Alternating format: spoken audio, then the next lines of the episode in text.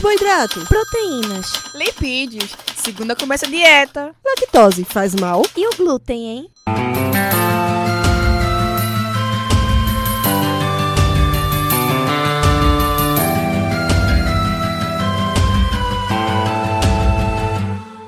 Começa agora mais um Alimenta Cast.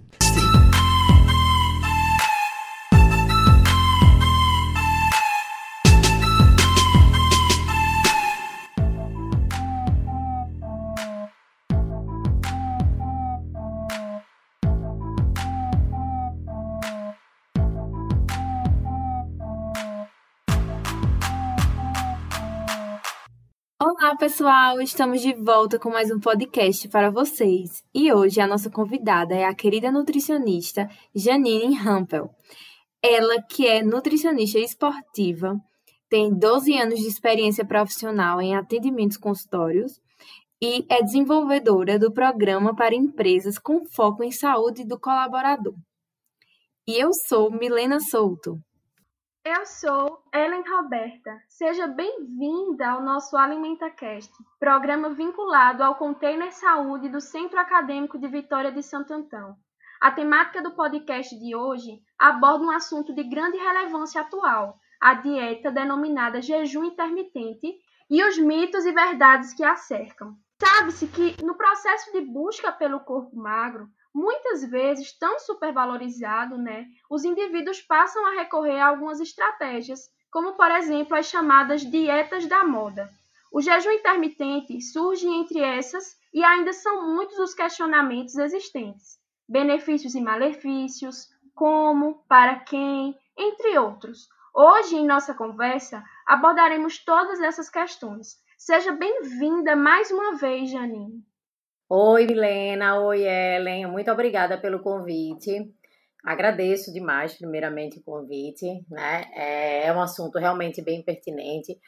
Eu estou há 12 anos aí de consultório, quando você falou aí de dietas da moda, já, já passei por várias buscas né, dos pacientes a respeito. E sempre surge algo novo nesse, nessa busca inconstante sobre emagrecimento. E atualmente o jejum intermitente ele é algo que ele realmente está bem em alta. É muito importante a gente falar sobre isso. É, sou uma prescritora, sim, do jejum intermitente, mas não uma, uma defensora nata e acho que não é para todo mundo, sim. Eu acho que a gente precisa ter uma avaliação, a gente precisa entender para quem, como, por que a gente está usando aquela estratégia e de que forma. Então, eu acho que vai ser bem legal o nosso bate-papo. Vamos começar. Bom, para iniciarmos nossa conversa, sabe-se que a prevalência da obesidade nunca se apresentou em um grau tão epidêmico como na atualidade. Em meio a essa questão, com o auxílio considerável da influência das redes sociais, as pessoas passaram a buscar estratégias e ferramentas visando a sua perda de peso.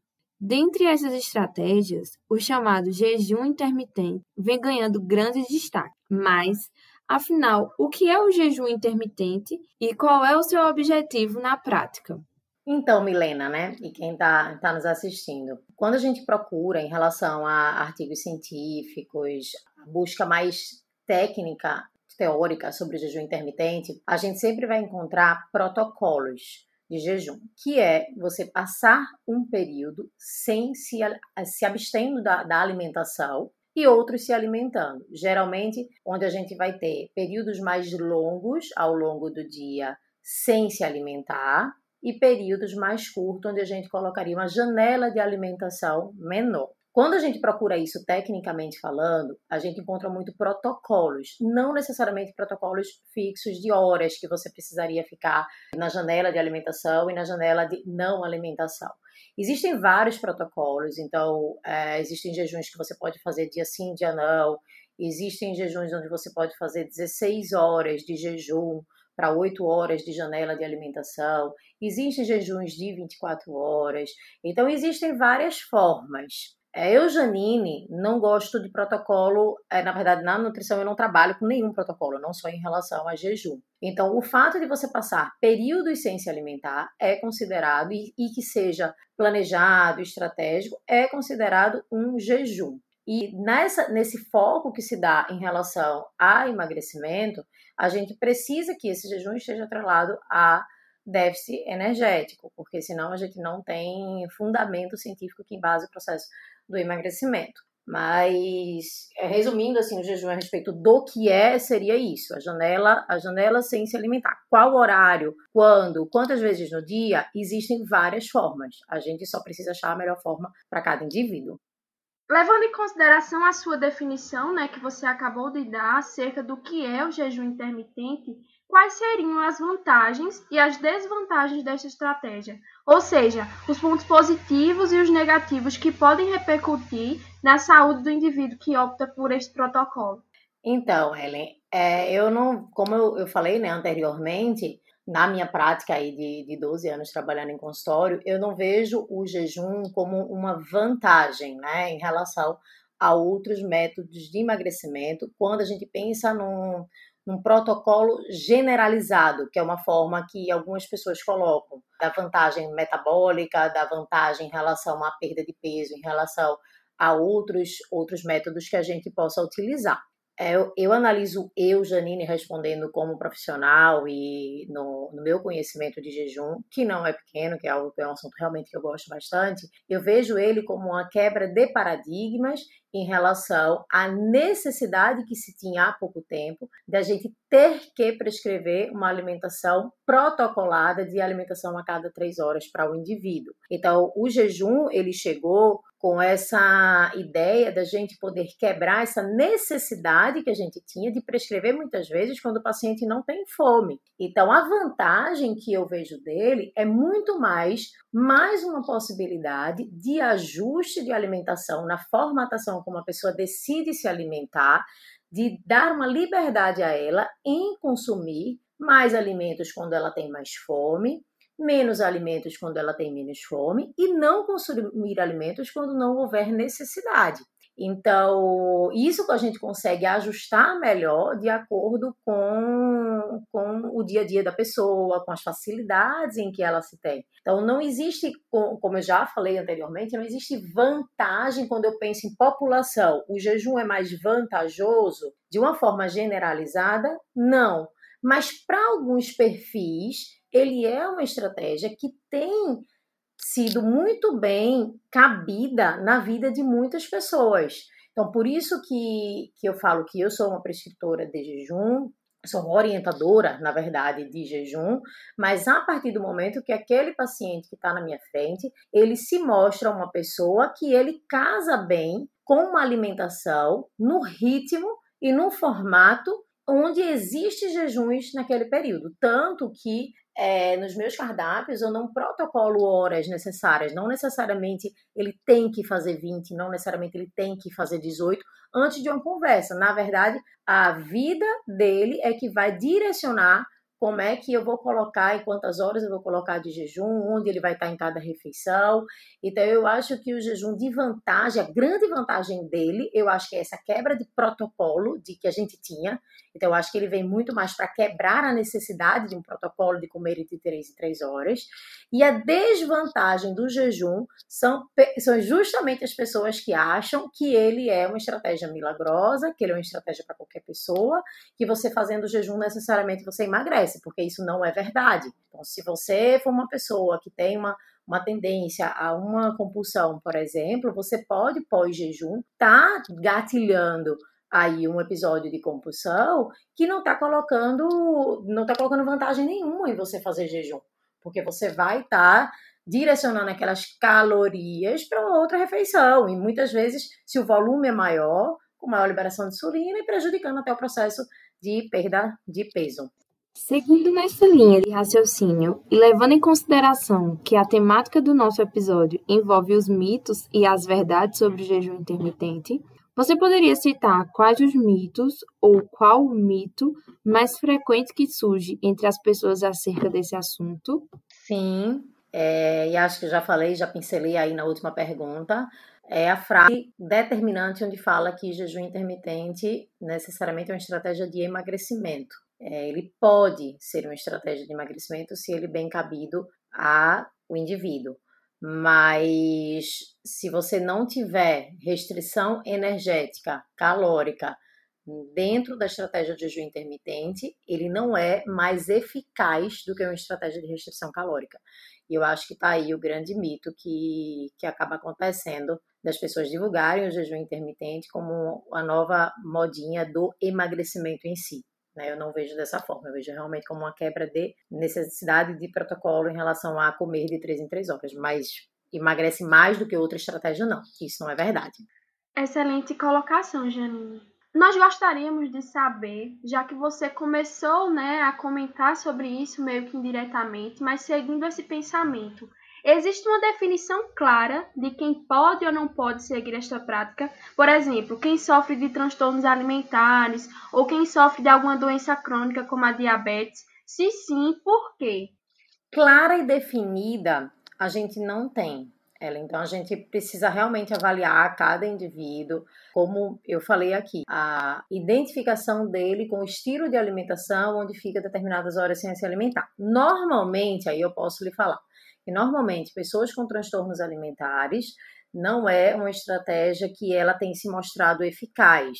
Então eu vejo muita gente que resolve fazer o jejum intermitente e aí acaba se gatilhando episódios de compulsão no pós-jejum e muitas vezes até no pré-jejum. Então a pessoa começa, vou fazer um jejum de 16 horas, né? Que normalmente pode ser qualquer hora, tá? Não existe necessariamente uma hora para se fazer comer até tal hora e, e, voltar a se alimentar em determinadas horas, mas existe um protocolo padrão onde a maioria, a maioria das pessoas segue, que eu vou citar aqui como exemplo, que é você consumir ou seu jantar às 8 da noite e você é, almoçar até meio-dia, almoçar a partir de meio-dia. E aí essa pessoa, na mente dela, antes dela se alimentar no jantar, ela já fica pensando, ah, porque amanhã eu só como no almoço.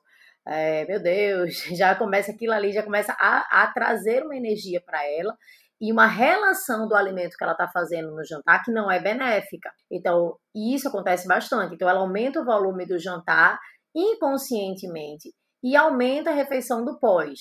Então, isso para ela, uma, o jejum não é eficaz para uma pessoa que tem essa, essa, esse relacionamento com o alimento, que é um relacionamento que ainda precisa ser trabalhado. Então, antes de a gente pensar em jejum, a gente precisa pensar em entender se o relacionamento daquele indivíduo com o alimento é um relacionamento bom, é um relacionamento de, de, de paz, um relacionamento amigável, né? um relacionamento tranquilo. Pessoas que têm relacionamento com o alimento, que muitas vezes isso é, é gera né, transtornos alimentares, são pessoas que geralmente não vão se dar bem em jejum, ou se dão, mas se dão por um tempo. A gente tem que ter muito cuidado ao trabalhar, porque são pessoas que sabem fazer a restrição severa, né? Porque muitas vezes episódios de transtornos alimentares a pessoa consegue fazer restrições, mas na hora que a gente vai quebrar essa restrição, reintroduzindo o equilíbrio na alimentação, quebrando em jejum, a gente tem muita dificuldade. Isso eu pego muito esse trabalho inverso, onde pessoas chegam com jejuns super bem feito, com resultados super bem feitos no consultório, e aí elas têm uma grande dificuldade na reintrodução, no equilíbrio, em, em, em, consumir alimentos de uma forma equilibrada. Então, elas ou sabem fazer o jejum ou elas não sabem é, se alimentar. Esse é um ponto. Quando você citou em relação à diabetes, tem alguns estudos, inclusive do jejum, que se mostra eficaz o jejum intermitente para não só diabetes, mas para algumas doenças metabólicas. Lógico, diabetes tipo 1, diabetes onde as pessoas são insulino dependentes, onde a pessoa tem uma tendência à hipoglicemia, jejum não vai ser indicado. Mas diabetes tipo 2, diabetes onde a pessoa tem uma, uma insulina alta, onde a gente tem, pelo contrário, um excesso de alimentação, a gente pode sim usar o jejum. Inclusive, ele tem se mostrado eficaz em alguns controles de determinadas taxas. É, particularmente, esses, essas alterações metabólicas, a gente não tem estudo que seja conclusivo onde eu posso lhe falar que necessariamente ele vai melhorar por isso. Então, se for cabido uma alimentação onde a gente está tendo privações, onde a gente está reduzindo é, redução de, de, estímulo de insulina, independente se é jejum ou não, a gente vai ter. Então, esse benefício para o diabético, né? Então, considerando isso, considerando que aquela pessoa não tem esses episódios de compulsão e de escape, que ela não tem a, a, a, a sabotagem, né? no pré-jejum, ele pode inclusive ser eficaz. Mas na diabetes tipo 2, diabetes que onde não existe hipoglicemia, ou seja, sempre são assuntos que são, a gente precisa realmente avaliar individualmente para a gente entender a necessidade e a vantagem de se fazer o jejum. Bom, sabemos que essa técnica é bastante desafiadora, até por envolver grandes mudanças metabólicas e fisiológicas. Então, qual conselho você daria para quem está tentando, sob supervisão profissional, claro, adotá-la no seu dia a dia, Janine? Primeiro conselho que eu teria para dar em relação a quem se interessa pelo jejum intermitente é analisar esses pontos que eu já comentei aqui se ele realmente é algo que funcionaria para você de uma forma tranquila, sem gerar uma ansiedade por você saber que vai ficar em jejum, né?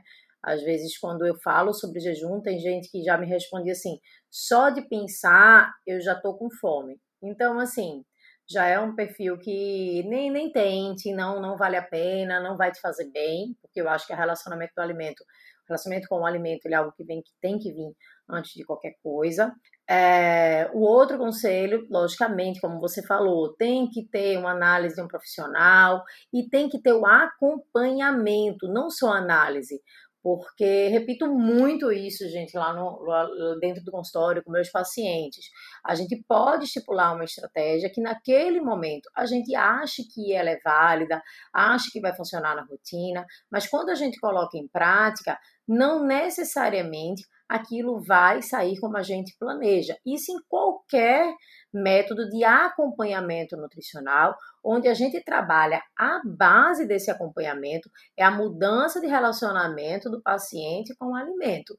Então, seja qual for a estratégia, seja qual for o direcionamento, o caminho que a gente vai seguir, a gente vai ter dificuldades no meio dele. E o mais importante é o indivíduo e o profissional eles estarem com um relacionamento muito bom para que você consiga direcionar nós profissionais consigamos, conseguimos direcionar melhor aquele paciente diante das dificuldades, assim como o paciente para procurar ajuda em caso de necessidade de mudança e não simplesmente se sentir é, derrotado porque não conseguiu, se sentir desanimado, se sentir não, não, não é para você, tudo bem. A gente não precisa seguir necessariamente aquele protocolo, a gente não precisa seguir necessariamente aquele ponto. A gente pode mudar a estratégia, o direcionamento, a abordagem sem problema nenhum e a qualquer momento. Excelentes colocações, Janine. Agradecemos porque tenho certeza que você sanou muitas dúvidas existentes aos nossos ouvintes. Então, agora iniciamos o nosso Batcast, que é uma brincadeira do nosso podcast baseado em perguntas rápidas que podem ser respondidas de forma curta. A primeira pergunta é: Você tem fome de quê? De saúde. Eu acho que qualquer. A gente não pode banir uma uma estratégia de emagrecimento, mas eu acho que antes de qualquer estratégia de emagrecimento, a gente tem que ter na gente, formar nas pessoas uma busca pela saúde. Eu acho que as coisas acabam fluindo melhor.